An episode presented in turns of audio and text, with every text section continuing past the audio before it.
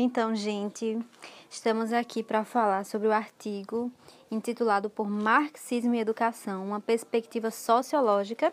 Esse artigo ele foi publicado na revista científica multidisciplinar Núcleo do Conhecimento. Inicia-se com um compilado de citações de alguns pensadores. Desse modo, eu percebi uma busca por uma neutralidade política. O leitor pode até por um momento pensar que os autores do artigo estão direcionando para uma reflexão sobre Karl Marx e Paulo Freire, e pode até ser uma reflexão, mas trata-se de uma reflexão tendenciosa, sem base sobre a realidade da educação brasileira.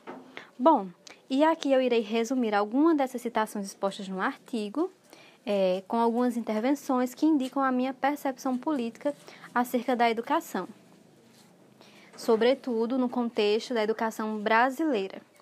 É, no subtema Marxismo e Educação, o autor inicia com a seguinte citação: A sociologia, na perspectiva marxista, consiste na ideia de luta de classes que perpassam pela educação.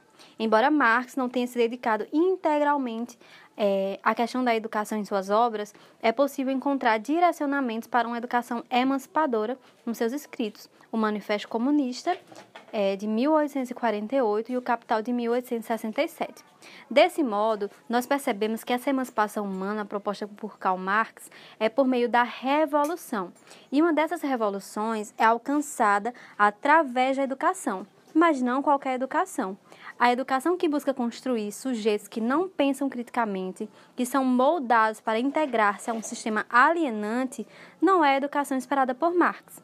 Enquanto o autor do artigo direciona esse pensamento crítico como uma subversão, acredito que são verdadeiramente a manifestação de pensamento crítico em uma sociedade alicerçada no senso comum. Para Marx, aqueles que formam a classe dominante também determinam o conteúdo de ideias. Em outras palavras, como diria é, o cantor brasileiro Tim Bernardes em sua música Tanto Faz, quem tem mais é quem tem o poder de narrar como a história irá se contar. Nesse sentido, cabe-me fazer uma intervenção com uma citação muito conhecida do René Descartes, que é: Penso, logo existo, que eu tive uma nova interpretação ao assistir o vídeo Consciência de Classe do canal Tempero Drag, apresentado por Rita Von Hunt. A nova interpretação que eu tive é que, se Marx diz que os que formam a classe dominante determinam o conteúdo das ideias, será que René não desconsiderou esse fato de achar que ele pensa?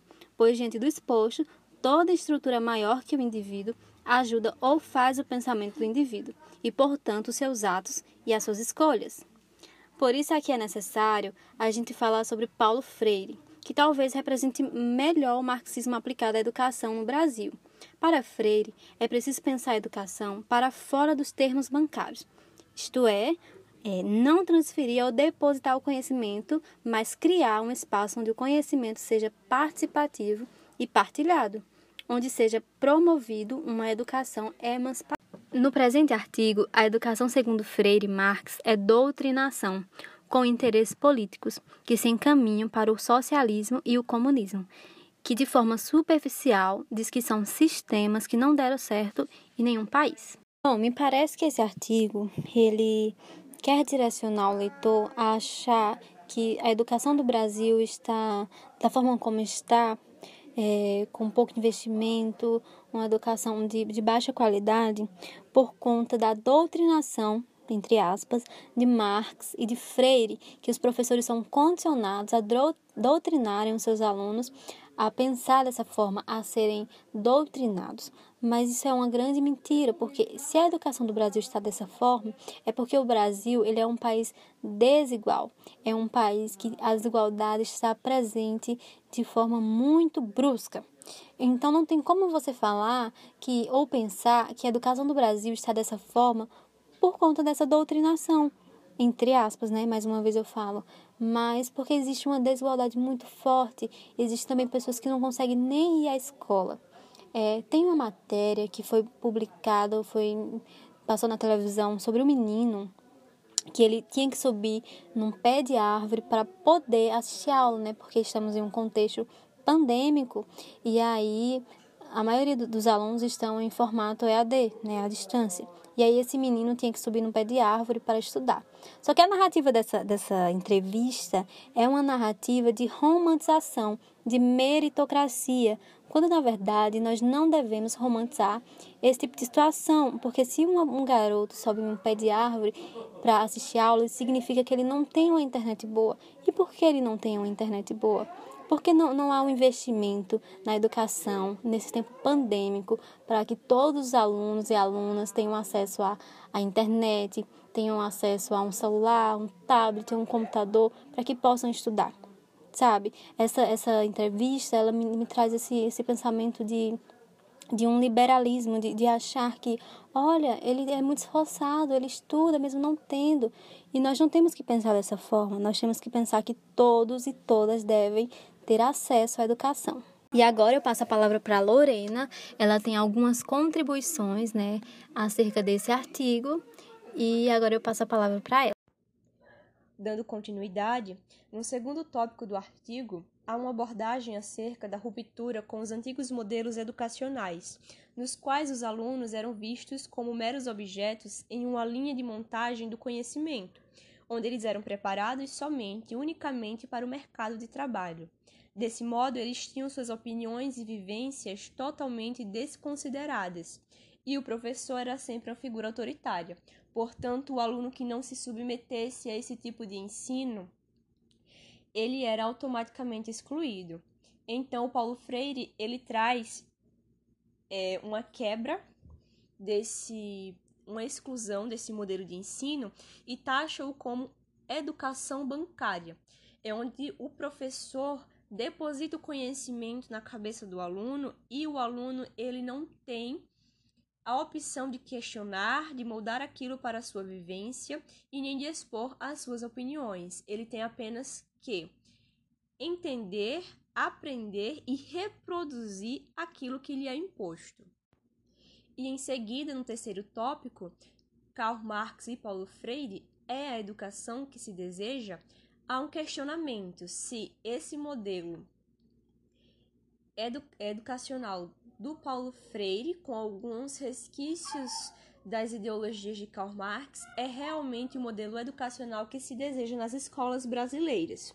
E aí os autores apresentam algumas críticas de alguns movimentos educacionais. Esses movimentos educacionais, dentre eles, se destacam se destaca o Escola Sem Partido, um grupo fundado em 2004, mas que vem ganhando grande notoriedade nos últimos anos, com a ascensão da extrema-direita no cenário político brasileiro.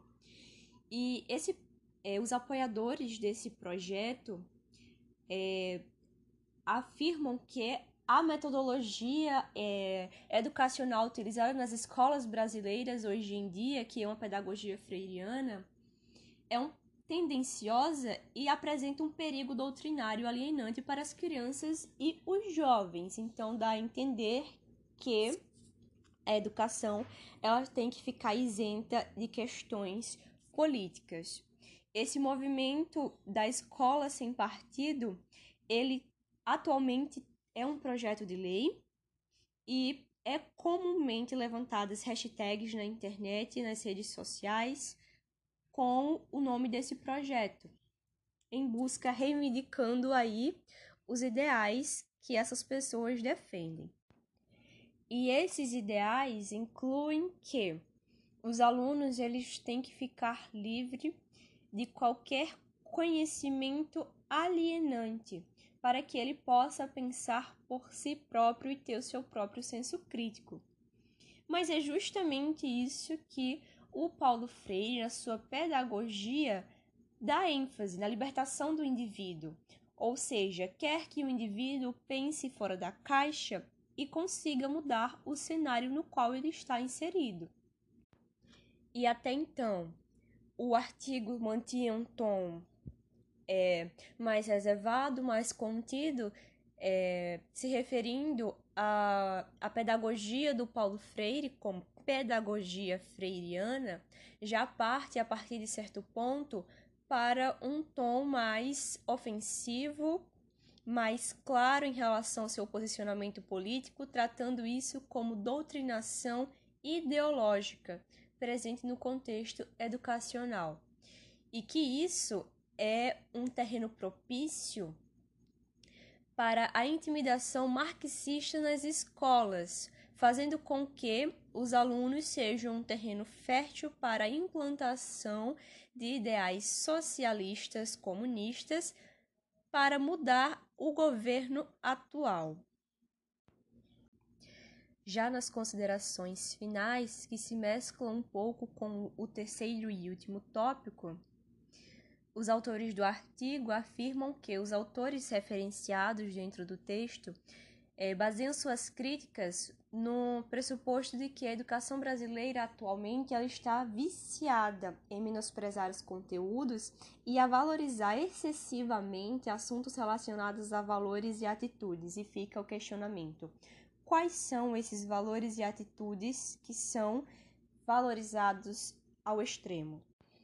Como cabe também se perguntar quais são os ideais que o movimento Escola Sem Partido busca que os professores sejam vedados, vetados de falar dentro de sala de aula. E entre eles há a questão de identidade de gênero, educação sexual, que são temas importantes, fundamentais para a sociedade como um todo. E essa questão não se não cabe a partidos ou ideologias políticas, são questões humanitárias. Já no último parágrafo, dá a entender que esse artigo é um pouco tendencioso a partido e lado político quando fala que a pedagogia freiriana é a principal, é a única causadora aos baixos índices, as baixas colocações do Brasil nos rankings internacionais de educação, inclusive com baixa qualificação entre os países da América Latina, e cabe perguntar se é realmente o modelo educacional ou o sucateamento e o desmonte da educação, quando na verdade essa questão entre lados políticos é apenas uma briga para ver quem que vai tomar o poder, o controle do conhecimento em massa para controlar a população.